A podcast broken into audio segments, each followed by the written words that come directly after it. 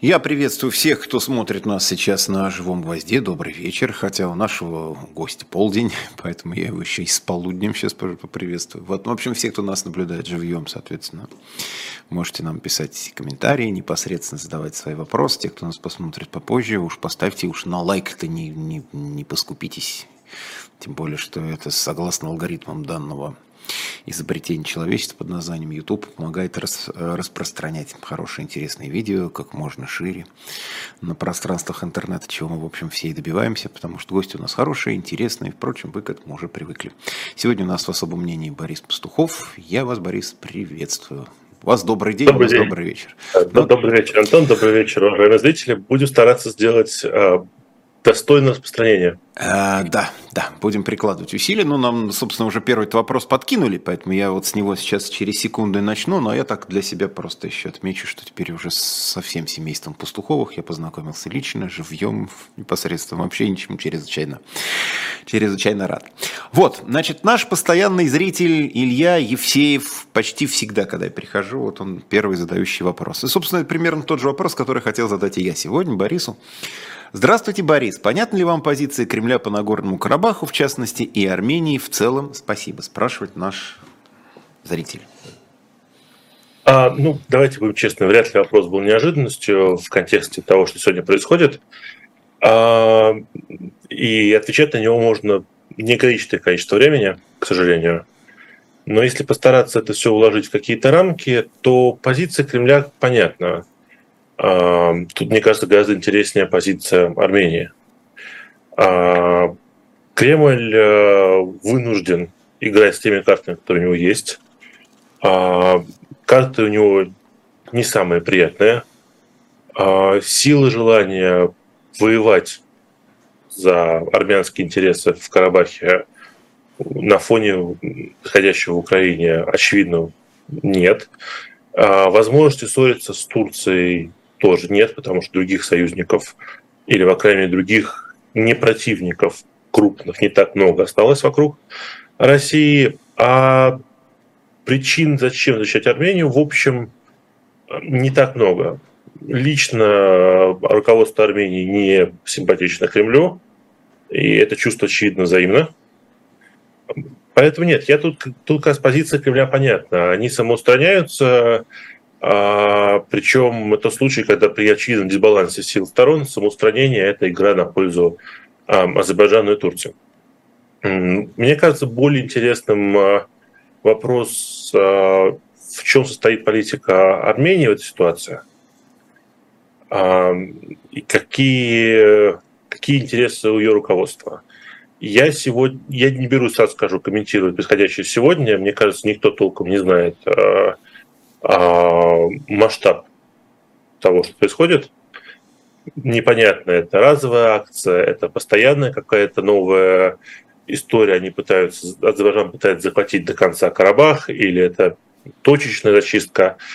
А, но в целом очень много я уже сегодня прочел за последние недели, прочел, посмотрел мнение людей, которые пытаются для себя объяснить, что делает Пашинян и зачем Пашинян это делает. Мне в этом контексте позиция Пашиняна кажется несколько иной, чем ее часто представляют. Потому что мнение, кто сегодня я услышал отовсюду, что три года после а, поражения Армении в Второй Карабахской войне а, Пашинян пытался найти возможность договориться мирным путем с Азербайджаном, найти какой-то противовес и происходящее сегодня свидетельствует о том, что эта политика провальна, потому что ситуация стала хуже, а гуманитарная ситуация стала хуже, а Азербайджан не отказывается от попытки военным путем вернуть все территории. А мне так не кажется, потому что у меня глубокое ощущение, что в момент, когда Армения проиграла а, Вторую Карабахскую войну, никакая политика не могла сохранить э, Нагорный Карабах в том виде, в котором он был предыдущие 20 лет. А, ни США, ни Россия не обладают ни интересами, ни ресурсами, на самом деле, для того, чтобы защищать э, Карабах как э, государство-сателлит Армении. Во-первых, и в случае США, и в случае России это противоречит идеологическим интересам, как ни странно, просто потому что Россия сторонник территориальной целостности государств, вводя за скобки э, почему-то Грузию и Украину, но отстаивая эту позицию как в отношении Чечни, так в отношении, например, э, Косово и Сербии. Ну, у нас, собственно, видимо, с Чечни и пошло. Ну, у нас пошло с Чечни, да, ну, как бы в Сербии мы тоже э, держим позицию, что Косово – это Сербия, и никакого там волеизъявления нет. Мы делаем исключение из правил для Крыма, четырех областей Украины, Абхазии и Осетии, но это никогда Кремлю не мешало занимать общую генеральную линию о том, что есть границы, их целостность, и никакого самоопределения быть не может. А западные страны так вообще находятся в ситуации, где в Украине они отстаивают территориальную целостность Украины в границах 1991 года, и почему Украина должна быть территориально целостна в 1991 году, а Азербайджан нет, тоже довольно сложно объяснить. Можно найти миллион э, методов подвести базу под любое мнение, но так, чтобы это было внятно, четко и доказуемо, практически нереально. Соответственно, внешние игроки спасать не собираются. Сама Армения уже ясно три года назад стала не может защитить эту территорию, проиграв войну. Поэтому э, я не рассматривал и не рассматриваю курс Пашиняна как на попытку мирным путем договориться с Азербайджаном и сохранить часть э, Карабаха. Мне видится, что правильно или нет, эта политика на самом деле направлена на то, чтобы, отступая из Карабаха, э, получить а возможность после окончания этой войны иметь транспортный коридор через Азербайджан, и б, иметь союзников, готовых финансировать как защиту самой Армении а, на случай вторжения на ее украинскую территорию, а, так и финансирование просто для развития страны. Потому что история с Карабахом совершенно не отменяет тяжелой а, экономической ситуации Армении, в которой она, в общем, находится всю свою жизнь. И в этом плане, мне кажется, гораздо более понятно, что он делает. То есть его попытка переориентирования а, на США, которую в многих русских источниках видят как провальную, потому что ну, он пошел к США, а США его не защищают. Мне видится, что провальная или нет, мы узнаем через несколько лет, если все пойдет э, по плану, когда поймем после окончания этой войны, будет ли США помогать а, оборонять уже экономическую территорию Армении, будет США вкладывать деньги в восстановление, в помощь а, беженцам, которые а, окажутся на территории Армении из Карабаха и так далее. И будут ли они надежным медиатором в переговорах по открытию коридора торгового через территорию Азербайджана и Турции, потому что без такого торгового коридора экономика Армении, в общем, вряд ли когда-то сможет полноценно развиваться. А, поэтому все это очень грустно. Ничего, конечно, хорошего нет. Мы видим уже множество погибших мирных жителей, видимо, увидим еще больше. А позиция России, ну, интерес России понятный. Я сказал, есть существенное желание показать еще и Армении, и ее руководству, что они не на правильный путь стали – ну, откровенно говоря, а, читая заявление, по-моему, МИДа России, но, возможно, это был Минобороны, я не уверен, а, о условиях, в которых российские миротворцы могут вступать в вооруженное противостояние, общем, становится понятно, что российская позиция заключается в том, чтобы никак не вмешиваться, если уж не помогать Азербайджану. Потому что Конечно, когда читаешь фразы, что оружие миротворцы могут померять только в случае, если идет прямое нападение на них, а пока они находятся компактно на своих постах, а, на них закрывшись, в общем, возникает вопрос, какой смысл в наличии миротворцев вообще при такой парадигме. Тогда можно было из России не выезжать, и там бы на них точно не напал Азербайджан. Ну, Азербайджан, да. Хотя сейчас, ну, нас, да. сейчас на российскую территорию прилетает каждый день, чего только не прилетает, поэтому даже и на российской территории российские военные уже не всегда чувствуют себя в безопасности. Но это как бы другая история. Вот, слушай, у нас вообще сегодня день подбросил массу всяких пестрых разных сюжетов. Вот я знаю, что вам, например, персонально это интересная тема. Я, кстати, тоже ее обсудил насчет э, утренней истории. Ну, по нашему, по нашему времени это было с утра, когда выяснилось, что Штаты с Ираном не просто меняются там 5 на 5, э, условно назовем их заложниками, да, или там людьми, которые находятся под контролем той страны и той страны. Но плюс к этому, к обменам мы уже привыкли за последнее время самым разным, но плюс к этому Штаты размораживают активы Ирана, там по разным было данным, кто-то говорил 5,5 миллиардов, кто-то говорил 6 миллиардов долларов, переводит, как я понимаю, в Катар, ну, из Катара потом попадает в это... Тут еще интереснее, они размораживают активы в Южной Корее. Ну как, то есть южнокорейские авуары попадают. То есть Штаты разрешили Ирану из южнокорейских банков забрать свои деньги в Катар. Да, это так еще, еще более эффектно. Замысловато. Да. Ну вот это еще к, к разговору о глобальности мира нашего. Вот кажется, где Штаты, где Иран, где, где Южная Корея, как вот все связано.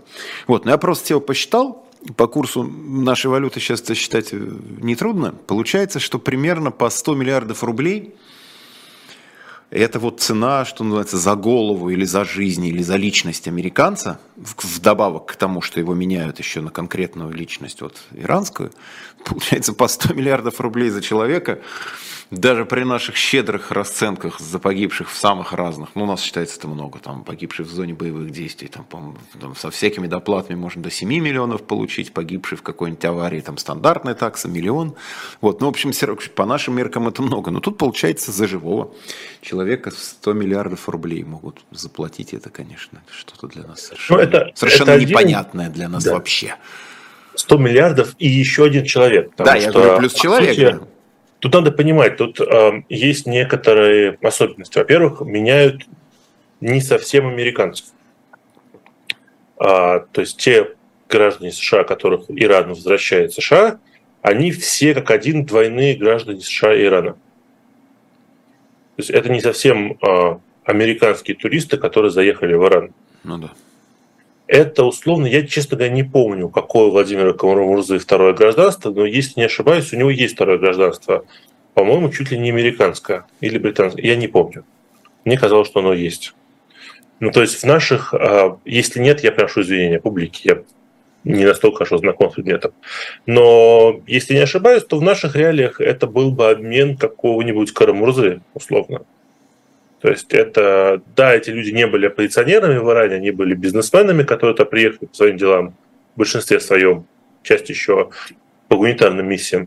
Но это э, тот случай, когда во многих странах а, государства самоустраняются от подобных обменов. Например, в Великобритании, э, что мне хорошо известно, э, если ты гражданин Великобритании, то тебя будут консульство посольства этой страны защищать по всему миру, кроме твоей родной страны. То есть, если ты гражданин России, получишь гражданство Великобритании, приехал в Москву, и там тебя арестовали, то Великобритания говорит, не рассчитывайте, пожалуйста, это ваши внутренние разборки нас не втягивайте. Вот, а если где-нибудь вот в условной какой-нибудь там Корее, ну, в Корее, правда, вряд ли, но в какой-нибудь, в общем, другой стране, третьей стране, тогда, значит, за него королевство впишется. Ну, а даже не, совсем не вряд ли, потому что если я вот с британским паспортом приеду в Корею и на дебошерию меня посадят э, в участок полицейские, а я по-корейски не очень хорошо понимаю, э, то я мог позвонить, потребовать консула Британии, он придет, э, поможет найти мне адвоката. Тут не вопрос политического дела, просто поможет, поможет мне выкрутиться ситуации. Британия будет связаться с моими родственниками, обсуждать скорее возможность передачи меня для отбытия наказания в Великобританию, например, стандартная практика в странах Азии. Очень много британцев, которые попадаются там пьяным дебош, дебошу где-нибудь в Индонезии, потом возвращаются в Англию и там их освобождают. А вот в России консул должен сказать, ребята, разбирайтесь сами. Вы на самом деле русский, правительство у вас русское, не вмешивайте нас, нам нечем заняться. А, но здесь эта парадигма не сработала, это все граждане Ирана и граждане США, один, по-моему, даже гражданин США, Великобритании и Ирана. И США вся уступила за них, а помимо денег выдав в общем-то, агенты французского влияния. Те люди, которых обменивают со стороны США, это люди все к один э, осужденные за нарушение санкций. Это люди, которые пытались как раз обходить санкции э, в пользу Ирана. Но мне эта тема показалась интересной. Я, опять же, как сказали, написал, что мне она интересна не столько самой сделкой, сколько вот разговором о том, как и почему можно снимать санкции с России или нельзя снимать санкции с России, и как это будет. Потому что я пока не видел почти нигде использование, идею использования замороженных российских средств а, как возможности для выкупа политзаключенных или, например, пленных Украины, а, в смысле, украинских пленных в российском плену, и далее по списку. Какие-то еще интересы, то, чего мож, могут хотеть добиться западные правительства от России. А разговоры всегда шли только о том, что деньги, которые заморожены, а когда и как их можно дать Украине. А одни говорят, что давайте вы сейчас сразу их Украине, другие говорят, что из них потом можно финансировать восстановление Украины. Третьи страны сейчас говорят, у нас таких законов нет, но мы начинаем отдавать проценты по замороженным средствам Российской Федерации – Украине, по-моему, уже есть прецеденты передачи а, чуть ли не бельгийцами процентов по этим замороженным деньгам. А на практике мы видим, что эти 300, если не ошибаюсь, миллиардов долларов замороженные российских государственных денег на Западе, ну и на Востоке, Япония тоже поучаствовала.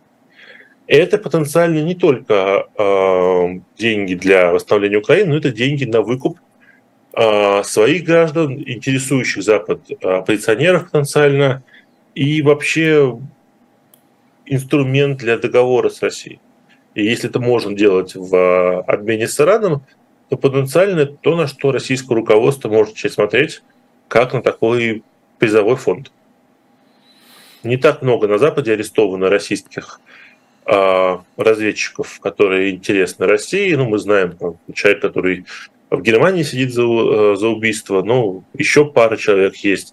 Но в целом обменный фонд на Западе явно меньше, чем обменный фонд в России, и возможность потенциально использовать деньги как часть обмена – это интересная история.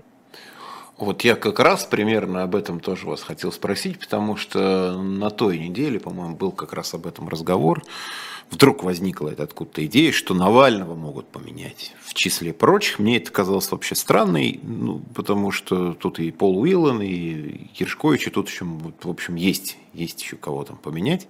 А с той стороны, как вы совершенно справедливо заметили, не так, чтобы уж очень много. Там один киллер, несколько там еще людей, которые с криптовалютой, там хакерством чем-то там занимались, но это, в общем, не столько политический момент, конечно. Тоже, как говорится, свои люди, но не до такой степени. Ну, а какие были, те из Италии сумели благополучно сбежать. Ну вот да, был, один, был, был один прекрасный да, человек, который вчера еще был в Италии в дом, домашнем арестом, а сегодня уже оказался в России. Да, и вот, как сказал, хорошие люди помогли. То есть мир не без добрых людей, в том числе в Италии есть, и в Италии тоже есть хорошие люди. Вот, но мне казалось, что уж американцам-то для начала надо хотя бы своих своих граждан натурально, потому что если условный Байден или кто-нибудь там вместо него начнет там, вместо Пола Уиллана выкупать или менять Владимира Карамурзова и Алексея Навального, мне кажется, самим американцам будет это очень странно наблюдать вот так, такого рода схемы.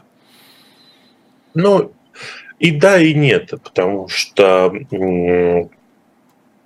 дальше идет мое мнение, возможно, существенно отличающееся от мнения американского правительства. Я постараюсь сказать тем людям, которые скажут, что это совершенно не так, ну, я думаю, у нас примерно одинаковый шанс угадать, как думает э, э, американский госдепартамент. Я полагаю, что для США э, проблема отсутствия понятной им фигуры, на которую можно ставить в России, существует. Потому что при всем при том, какой-нибудь Белоруссию, которая гораздо меньше интересует э, США, конечно, а, просто в силу масштабов, размеров, денег, агрессивности и так далее. Там все понятно. Вот есть Тихановская, и можно вести разговоры с Тихановской, можно говорить, что наша политика направлена на то, чтобы поставить э, Тихановскую вместо Лукашенко, условно.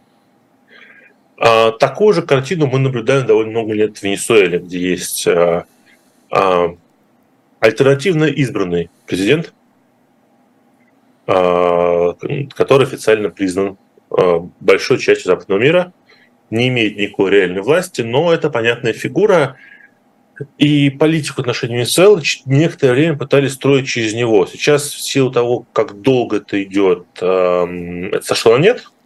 Но какое-то долгое время была попытка говорить, что вот мы с Мадуро не разговариваем, а вот с этим мы говорим. А мне кажется, в отношении России тоже есть какая-то надежда у США, и мне это представляется в том числе по их действиям, по их заявлениям, по некоторым разговорам, которые я слышу, а, что надо бы слепить какого-то, слепить, не слово, выбрать наиболее легитимную фигуру в российской оппозиции и сказать, вот, вот с ним мы говорим вместо Путина. И на вопрос а, тогда от публики в США, какой у вас план? Вот есть Путин, есть там Медведев, есть Сечин, Патрушев. А, ну вот вы воюете с Путиным. Ну не будет Путина. Какой у вас план Б? Чем вам какой-нибудь Патрушев милее Путина? Говорит, что политика США направлена на то, чтобы Путина не было, а был Навальный. Почему? Потому что Навальный единственный легитимный российский политик, э, имеющий какие-то там шансы, электоральную историю и так далее. А все остальные для американцев сейчас сложно представимы. Все-таки либо слишком мелкие, либо не было никакого электорального опыта, либо очень странная история. Поэтому я, я как раз понимаю, в чем для них может быть ценность Навального. Эм, я мало верю в гуманитарные ценности в этом плане. А, что там Госдепартамент и Минфин США решат, что 100 миллиардов рублей или сколько там миллиардов долларов а, стоит а, возможность Навальному не, не умирать медленно в тюрьме. А вот то, что наличие такой фигуры, на которую можно будет опираться, будет для них ценным, это я могу допустить. Проблема в том, что забыли спросить Навального, хочет ли он и готов ли он быть такой фигурой. Мы пока не видели и не слышали ни со стороны Алексея, ни со стороны его команды. Ни разу, ну, на моей памяти, по крайней мере, заявление о том, что возвращение в Россию было ошибкой, или что тот факт, что после возвращения в Россию он оказался в тюрьме, где в нечеловеческих условиях сидит, это просчет, и от этого надо как-то избавляться, иначе, чем требовать триумфального выхода Навального из тюрьмы а сразу в народ и на выбор президента. Поэтому я пока не очень понимаю, согласится ли Навальный на такой обмен. Или тот же Карамурза, который мог уехать и не уехал. А... Ну вот я перебью. Яшин, например, Илья Яшин, он как раз точно об этом сказал, потому что его, его имя тоже как-то по касательно немножко фигурировало. А, или даже не фигурировал, но он там из, из тюрьмы, собственно, писал, что спасибо за, так сказать, потенциально оказанную честь, я никуда не поеду, именно поэтому я никогда, я поэтому и не уехал в свое время, имея возможности, получая всякие предостережения, потому что вот был таков мой выбор остаться здесь. Вот мой выбор, раз я в тюрьме, значит быть в тюрьме. То есть из, из этих людей, по крайней мере, Яшин один Можно свою позицию сформулировал, да. Страшно циничным, а, скажу, что все-таки, во-первых, Яшин меньше сидит, чем Навальный, ну, не, не в плане, что ему легче, а в плане, что я не исключаю, что спустя там несколько месяцев э, готовность и перспектива могут выглядеть несколько иначе для человека, чем спустя два года. Не потому, что он сломался там или что еще, а потому что, посидев два года в этих жутких условиях, может быть, человек решает, что нет, все-таки что-то не получается должным образом влиять на что-либо снаружи, больше пользы от меня будет э, на Западе, чем в России. Я не говорю, что так есть, но э, это очень индивидуальная история. Второе, э, с Навальным, опять же, окажись Яша на свободе или окажись Карамурза на свободе, безусловно, они бы вносили, на мой взгляд, больше вклад в борьбу за светлое будущее, чем они могут сделать в тюрьме. Я тут а, а, уважаю их выбор и, безусловно, уважаю их мужество, все-таки сторонник той фракции, которая считает, что сидеть по своей воле в тюрьме – это не самый продуктивный выбор. Но это, опять же, их вопрос. Но там, где Яшин и Карамурза являются одними из лидеров российской оппозиции, Навальный на свободе, наверное, способен гораздо более консолидирующее а, иметь влияние, на мой взгляд, и гораздо и, все-таки есть вот этот кусочек а, представительства интересов России, уехавший, оставшийся, оппозиционный, просто население на Западе перед западными лидерами и органами власти, а, функция, которую сейчас никто толком выполнить не может. А, опять же, приводя пример Тихановскую, понятно, что Тихановская немножко другой э, задел электоральный был, но она относительно успешно умудряется все-таки говорить с европейскими властями о проблемах всех белорусов или, по крайней мере, всех уехавших белорусов.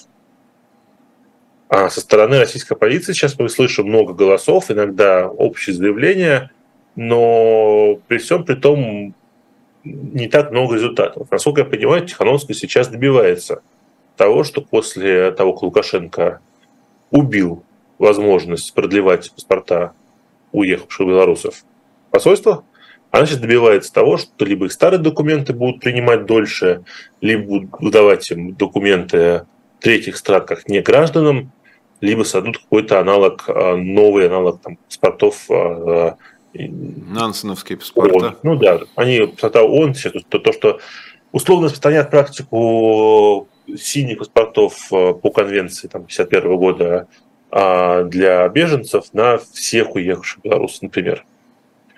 Так или иначе, мы видим, что прогресс в отношении есть, и какое-то решение, очевидно, будет принято, а часть уже принята. Там, Польша согласилась выдавать испытания граждан. А, поэтому вопрос с Навальным, он немножко глубже. Может ли вышедший Навальный принести пользу, я думаю, что да, и как он оценит для себя такую, такую возможность. А, я, кстати, не исключаю, что за хорошие деньги Россия может согласиться его отдать. Потому что чем более консолидированный, а, чем более Северную Корею будет удаваться строить властям в России, тем меньше для них угрозы будет представлять Навальный в, в тюрьме или Навальный за границей. Пока верить с точки зрения а, российских властей. А что сейчас... можно за какие-то хорошие деньги можно отдать. Мы сейчас на секундочку прервемся, э, потому что это как раз обычно то время, когда мы вспоминаем про наш магазин shop.diletant.media, где всякие прекрасные, всегда говорю, замечательные, чудесные, там у нас книги, собрания сочинений, комиксы, подарочные, старинные, какие-то раритетные для себя, для друзей для кого угодно, для разных видов досуга. В общем, как я говорю, не, может быть, не лучший, но по-прежнему хороший подарок книга. Но сегодня не про книги речь, потому что у нас там еще есть и майки. Вот это вот коронно-венедиктовская фраза «будем наблюдать», как я понимаю, тоже там сейчас а, аптеку за углом, по-моему, говорят, все продали уже. Ну, это, в общем, тем более сейчас на фоне осенних обострений, да, всякие за углом, лекарства, по крайней мере, в виде майки, уже разошлось. Вот. А будем наблюдать, и I know агент, в общем, там тоже какая-то такая есть маечка. Ну, посмотрите, зайдите, лучше один раз увидеть, я так полагаю, прицениться там с размером, определиться и так далее. В общем, выбор есть. У нас выбор есть, в отличие от каких-нибудь других процедур.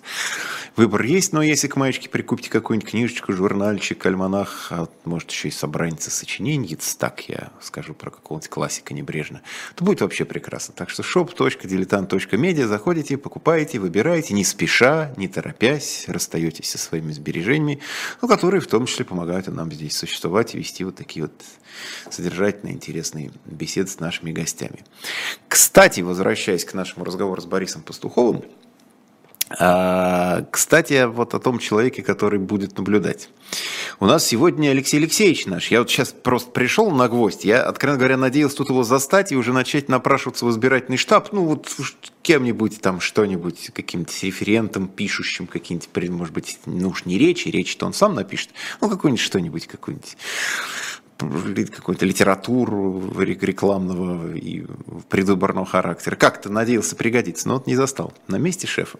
Вот, но если серьезно, вдруг сегодня возникло, не очень я понимаю, честно говоря, откуда вот типа вбросы, что а поскольку выборы какие-то предсказуемые намечаются, мягко говоря, в марте 2024 года, и вот чтобы это как-то было похоже на выборы, придать какую-то им живинку, и может быть вот на фоне этой вот живинки некой остроты, как ни парадоксально, еще более мобилизовать людей за Владимира Путина, может быть какой-то единый либеральный кандидат, условно. Вот либералы тоже кого-то своего получат, и, и может быть этим кандидатом станет Венедиктов. Мы, конечно, тут внутри себя похохотали, но тем не менее. Если появляется такой в целом слух, если это начинает активно обсуждаться, до Карабаха это активно полдня обсуждалось, и если вообще есть вот такой некий запрос, мне хотелось бы понять вашу точку зрения. А нужно ли хотя бы теоретически это? В движении, ну, я не про Венедиктова, а про какого-то некоего условно непровластного что, что, что это вы начальника отмазываете? Не Венедиктова, не Венедиктова. Хорошая же новость, капсулированная в себе. Нет, ну новость прекрасна.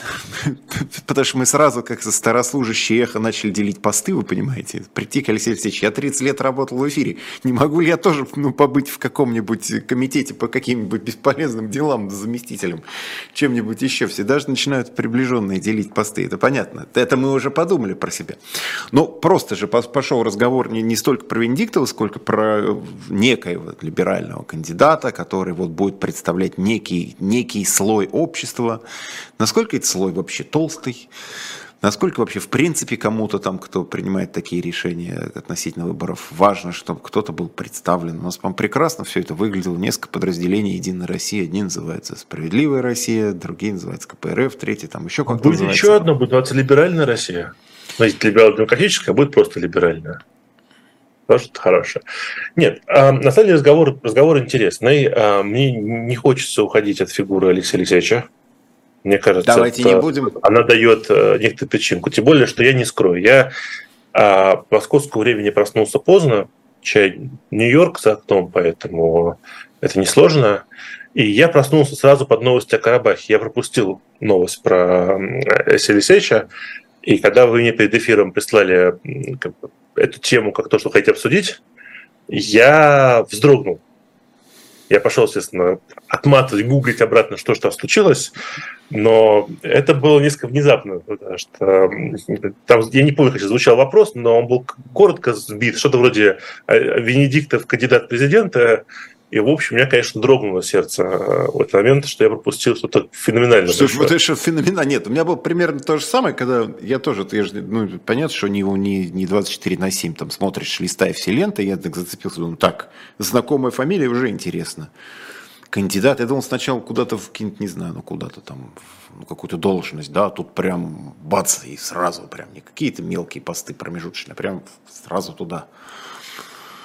Тут на мой взгляд, есть разговор, который много идет о Венедиктове, а, еще больше идет а, о других лидерах либеральной оппозиции. И мне бы хотелось затронуть, я его несколько раз поднимал у себя, потому что у меня в телеграм-канале есть открытые комментарии, и я имею неосторожность туда заходить, и поэтому под любым э, упоминанием Венедикта приходит сразу толпа людей с такой маленький митинг словами как вам не стыдно, э, ну, в одном эфире с ним не был, но там, имя его поминать в суе э, без проклятия. Обычно называют, начинается это словами «он же агент». Ну, это он да. агент. Продавшийся там, продавшийся тем, там, тем, тем, тем, тем, да, и так далее. Да, да, да. А, и меня, меня всегда был ответ, я его давал там, поэтому я здесь не буду оригинален, но Телеграм у меня не очень большой, а аудитория Москвы, ну, извините, живого гвоздя, она существенно больше. А, поэтому я его, если можно, немножко с цитированием займусь. Я вообще не могу исключать, что Алексей Алексеевич агент ФСБ. Я не, не придерживаюсь этой теории, но Я его два раза в жизни живую видел. Мало ли разных людей, хороших и не очень, были агентами ФСБ. Вопрос в том, что я не очень понимаю релевантность того, является он агентом ФСБ или нет, как к его деятельности, так и к отношению к нему, как публичной персоне. И это распространяется на историю с э, выборами. Опять же, что ему, что кому-то еще. А тут же важно не то, кто где какую подписку давал, какие погоны и мундиры у него в шкафу дома висят. Ну, может, мне было бы не так приятно знать, что висят у него дома красивый мундир, но, в принципе, нет такая разница. Вопрос в том, что он делает и для чего и на что это направлено. В частности, в отношении Венедиктова, ну, очевидно, что все, что он делает, это антивоенное движение последние полтора года. Ну, я не говорю, что до этого он был провоенным, я просто обсуждаю начало войны. А, очевидно, что это попытка э, консолидировать э, э, противников войны, попытка убедить в чем-то, ну, не сторонников, сторонников ничего не убедишь, но людей с позиции наших с краю, в России вокруг нее, а, очевидно, это борьба за то, чтобы а, стало лучше, чтобы война прекратилась. И я в этом же контексте воспринимаю выборы. Мне представляется, что если кого-то допустят, понятно, что это будет договорной кандидат. Ну, как с Ксенией Собчак. Есть ли люди, которые верят в то, что Ксения Собчак на предыдущие выборы пошла и пошла сама?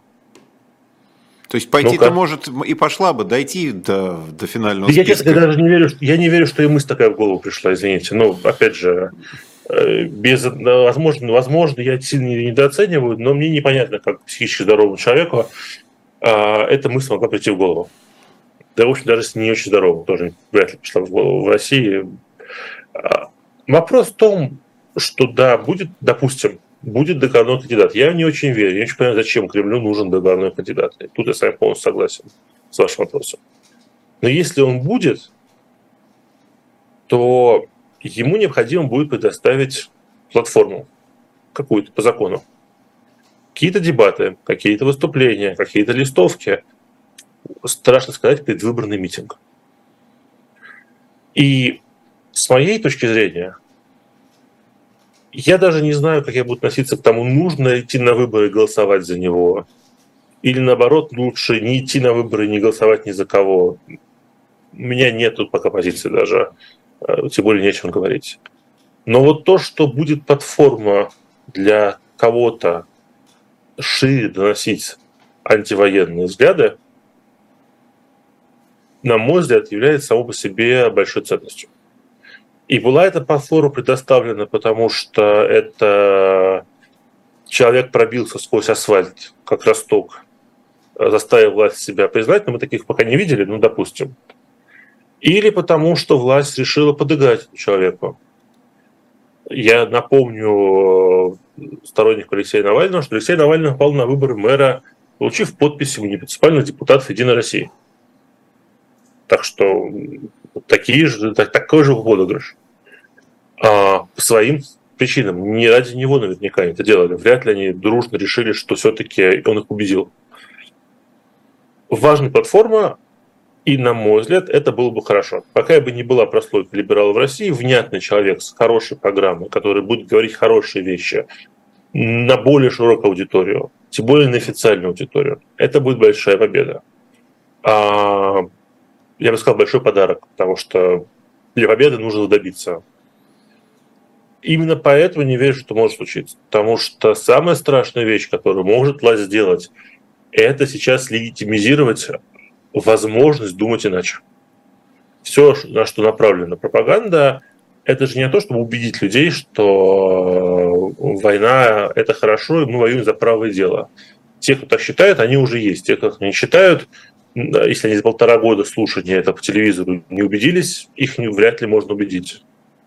На мой взгляд, главный повод для пропаганды в России – это убедить любого человека, который думает иначе или не думает строить властью, что другого мнения не, просто не может быть.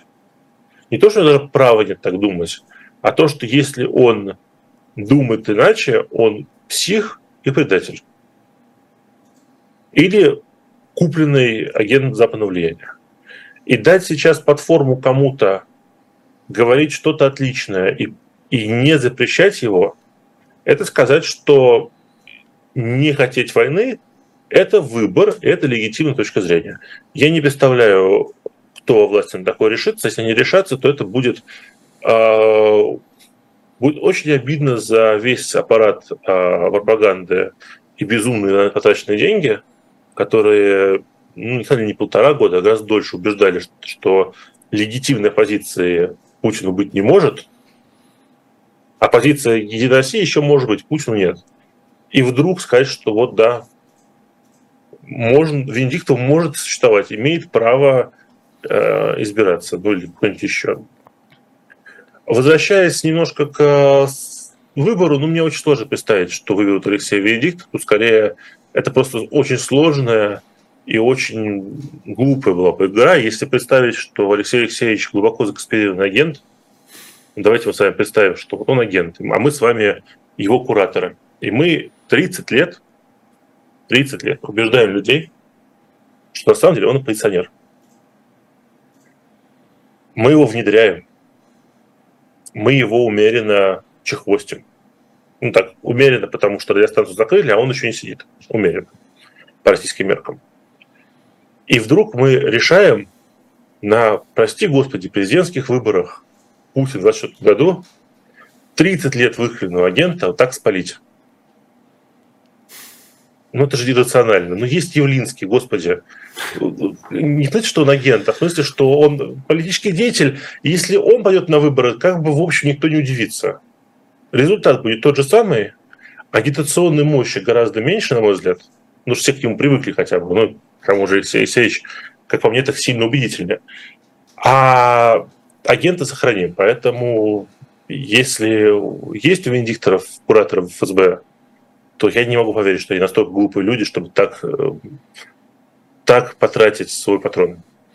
Я вот уже стал сидеть, послушав последние 15 минут о том, что Венедиктов агент ФСБ и где-то все-таки дома. Я сразу, во-первых, представил его в мундире, вы сказали, есть ли у него погоны, я сразу представил себе Венедиктова а, в мундире я, с погонами. Я, я, я все время, вот я все время, когда слушаю Венедиктов агент, я все время представляю, приходит домой, открывает шкаф, Смотрит. Там, значит, майки, футболка, там, это, это, и, и, и, и, там, там, и нагет, как там сказали, футболка, да. аптека за углом.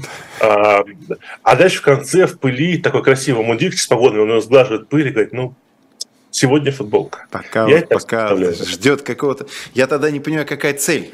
То есть вот для какого, для какого ну, точно случая, не это, для какого какая цель мундир, была, точно так, не это. Так какая тут, то есть футболка для чего мы поняли, это прикрытие мундира, а вот для чего мундир висит в шкафу, то есть где то где эта минута, когда можно выйти и сказать, ну вообще я, в общем, этот самый генерал ФСБ, и пока за 30 лет там рос по карьерной лестнице, начал где-нибудь с внедренного капитана, стал генералом. Вот, в общем, где уже пытаюсь понять, как бы конечная цель внедрения агента. Уже все, все уже состоялось, позиция разгромлена, там, радиостанция закрыта, все уже там, как бы, Собянин, Собянин переизбран, электронное голосование идет. Что, какая дальше цель? Вот. Слушайте, ну, у нас с вами, как это, Э, в каждой шутке есть доля шутки, да, сейчас народ пишет. Ну, понятно, да, да. Народ оживился, оживился. Понравился такой поворот сюжета. Слушайте, еще хотел вас спросить, за оставшись нам 12 примерно минут, про железный занавес. Потому что это, конечно, вещь, которая ну, многих, особенно тех, конечно, наших соотечественников, кто за границей оказался по неволе в последние полтора года, ну и многих как я, остающихся здесь, это, в общем, тоже взволновала тема с э, таким уже веерным отключением, я бы так сказал, автомобилей с российскими номерами. Их не пускает ни одна из стран Балтии теперь, не пускает Финляндия, не пускает Польша. Ну, в общем, зато пускает Франция. Правда, как попадать во Францию, не проехав через Польшу, через остальные страны. У, то... у, у Топ Гир, если вы любите такую программу. Топ Гир отличный, да. да По-моему, когда они уже стали гранд-туром с Амазоном, у них была рубрика, где они обсуждали, как из Англии попасть во Францию. Если паром не нравится и поезд не нравится, они строили катапульту, которая кидала машину через Ла-Манш. Был такой эпизод. Вот, видимо, Францию тоже можно катапульты и Ну, поэтому да, поэтому Франция готова встретить автомобили с российскими номерами, но они вряд ли туда доберутся. Ну, на самом деле, я на секунду, извините, пожалуйста, перебиваю, просто я много вижу этого недоразумения, мне хотелось... Есть логика, на самом деле, вот в этом, во Франции.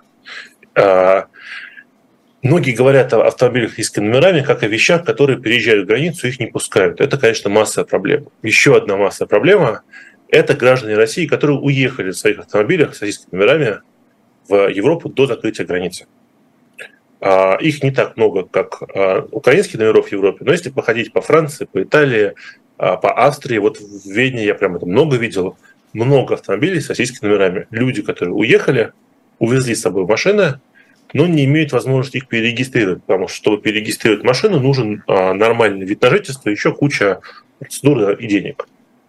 Поэтому в Германии сейчас то, с чего началась, собственно, вся эта волна выяснения Еврокомиссии, какие же правила действуют, машины на трассе с русскими номерами, не пересекающие границу Германии, а просто на трассе останавливали и конфисковали.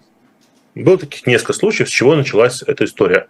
Поэтому то, что Франция разрешает машину с российскими номерами, это не смешной анекдот про то, что как-то попасть и прилететь. Это очень важная история для тех граждан России, которые приехали с российской машиной во Францию год назад, два года назад, три месяца назад через там, открытую еще границу Прибалтики, Германии и так далее, живут сейчас во Франции с своей машиной с русскими номерами, и для них это будет вопрос жизни и смерти. Ну, или, по крайней мере, жизни и смерти их автомобиля. А пока Франция разрешает это, они могут по Франции самой и по соседним странам ездить на своем автомобиле с русскими номерами. Так что я тут просто хотел вклиниться и сказать, что многое видел. Ну, что это тему. не анекдот, в общем-то. Да, это, это не анекдот. Вот, но тем не менее, а, все-таки это уже железный занавес, закрывающийся не с той стороны, с которой, ну, как-то так изначально ожидали. Потому что, ну, я все, конечно, понимаю, но вот какой непосредственно помощь Украине или какой вред Владимиру Путину будет от того, что автомобили с российскими номерами, опять же, кстати, вот на эстонской границе многие граждане Эстонии, там люди с двойным гражданством, российско-эстонским, они просто у них на автомобилях стоят российские номера, поэтому неизвестно, кому в этой ситуации, допустим, хуже, своим или условным там русским-россиянам. Акции, в которой много психологического, много эмоционального, но какая практическая польза, главное, какой смысл? Потому что здесь Это... уже, конечно, есть ощущение у людей, что идет борьба там не с Путиным, не с, там, не с вот этим всем, а просто вот вы там в своем чумном бараке сидите и сидите вот более-менее все там. Потом сами между собой разбирайтесь, за кого вы, чего вы там, специальная у вас операция или как это еще там называется. Вот сидите и решайте там. Вот, вот внутри как-нибудь вот там сами по себе. Три, не беспокойте нас. Три части ответа на самом деле есть. Я хотел по нарастающей, но поскольку вы это сформулировали, то я начну с конца. А концепцию того чумного барака, которую вы назвали, или концепцию рва с крокодилами, как ее называют а, некоторые, не будем показывать пальцем, российские публицисты, живущие в стране Балтии, имеет право на существование. Я не скажу, что она мне близка, и я не скажу, что я считаю ее самой разумной. Но, в принципе, она вырастает из чего? Когда начали вводить санкции, стало ясно, что их еще хрен ведешь, называется рубрика. Вводишь санкции на нефть, цены на нефть растут. Вводишь санкции на госпредприятия, выясняется, что Росатом строит объекты в Европе и важные и прочее вводишь санкции что-то еще, снова прилетает в башке. А был, появилось два решения этой проблемы. Первое – не вводить санкции. Ну или делать это как сейчас, пипеточно. В общем-то, как бы мы ввели санкции на нефть, но через там, год, заранее объявив. Либо на будущее, не на этот но на следующее, что называется, обрубить так все связи с Россией, чтобы вот больше никогда не задело. И сторонники этой концепции есть. Они не доминирующие, но они есть. И поэтому, в принципе, эта идея запереть в чумном бараке, она, ну, по моим наблюдениям, близка существенной части жителей Украины. Так точно можно понять, почему.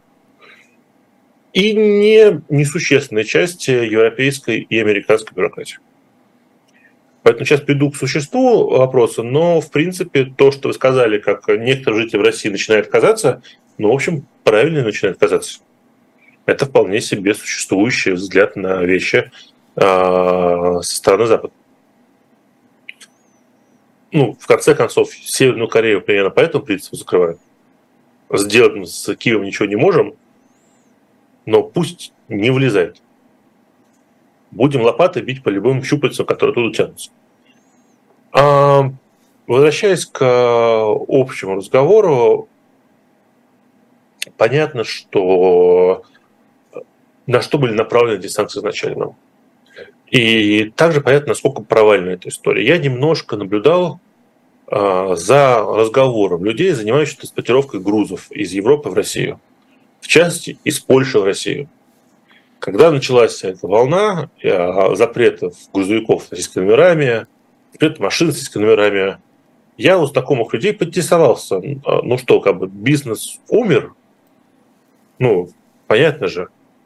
На что мне абсолютно идиоты сказали, слушай, у нас российская транспортная фирма, естественно, у нас больше нет ни одного грузовика без номеров в Румынии э, и, по-моему, по-моему, Венгрия, я не помню вторую страну. Первая была Румыния, вторая страна была еще какая-то. Поэтому все, кто против кого эти санкции на самом деле были направлены, на людей, которые возят через границу товары разного вида на автомобилях, особенно грузовых, они быстро сообразили, к чему идет, они давно уже не интересуются правильно на российские номера. У них номера румынские. Ну или еще какие-то. Но бюрократия, машины медленная, бюрократы юристы люди осторожные. Как адвокат, ну вот э, бюрократы написали общую такую простыню, причем в 2014 году написали, как я понимаю. Простыня была написана так, чтобы их не могли придраться, что они что-то не запретили. А теперь Германия, которая переусердствовала, просила юристов европейских это разъяснить. Юристы разъяснили так, чтобы точно было не придраться, потому что если чего не пустят, то, в общем, обидно тому, кого не пустили. А если пустят что не то, по их, по их рекомендации, то за это прилетит юристам. Поэтому, как это случилось, понятно. Это не выглядит сегодня направленной политикой э, Евросоюза, по крайней мере.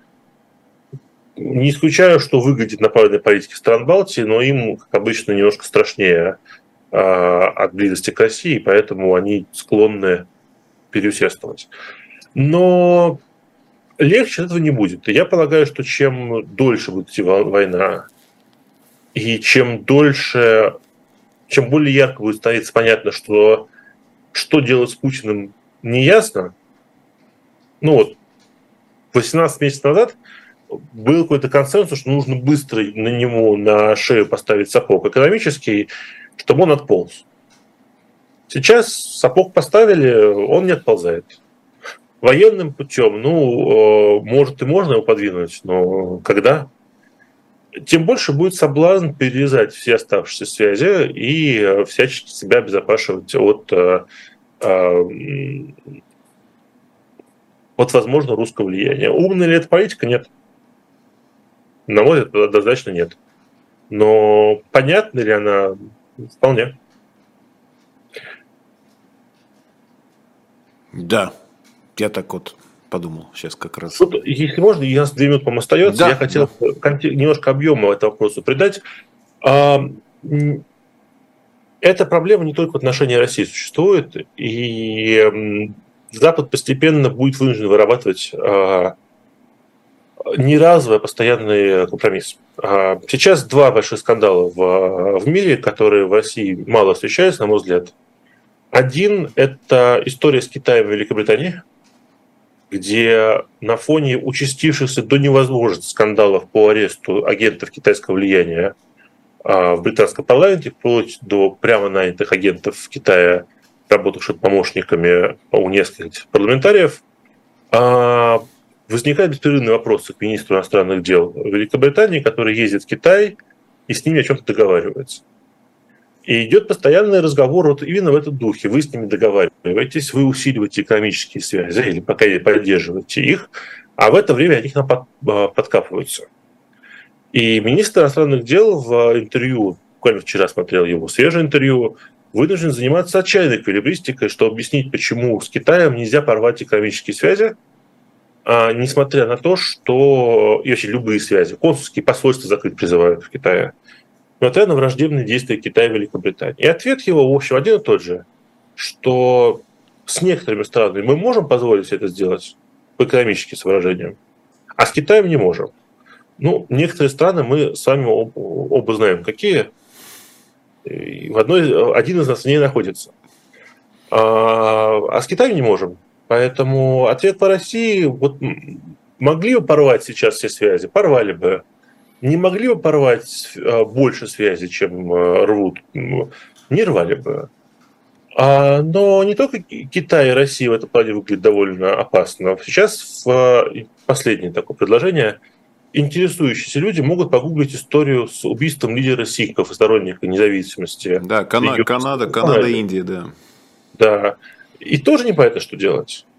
А вот индийское правительство, явно вышедшее немножко из берегов местами, а, премьер Канады прямо обвиняет индийское правительство в убийстве на территории Канады гражданина Канады, а, который ратовал за независимость государства Сиков от Индии. Тоже не понимает, что делать. Будет ли, будет ли Канада вводить санкции против Индии и запрещать гражданам Индии прилетать в Канаду с айфонами и в одежде. Я сильно сомневаюсь, потому что порвать экономические связи с Индией для Канады, ну, крайне болезненно. Поэтому ответ здесь очень простой. Хочется всем, все хотят гордиться собором. Тренд на то, чтобы а, счастливое, ну, по крайней мере, относительно и спокойное европейское и американское общество оставили в покое а, от а, России, Китая, Индии, КНДР и прочих, он существует. И чем больше платят жители этих стран денег, тем больше хочется забора с колючей проволокой, рва с крокодилом, меченого барака. Но в отношении России, ну, Россия, во-первых, ведет себя так, что эта э, мысль начинает нравиться даже тем, кто, кто не хочет платить цену. А во-вторых, в целом находится в ситуации, где она не может достаточно дорого а, сделать эту концепцию достаточно дорогой для стран Запада. Китай и Индия могут. Ну что, спасибо вам. Борис Пастухов был у нас с вами сегодня в особом мнении.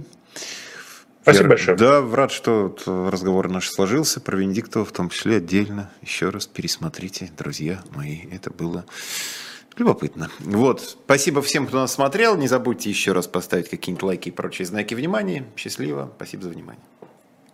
Right.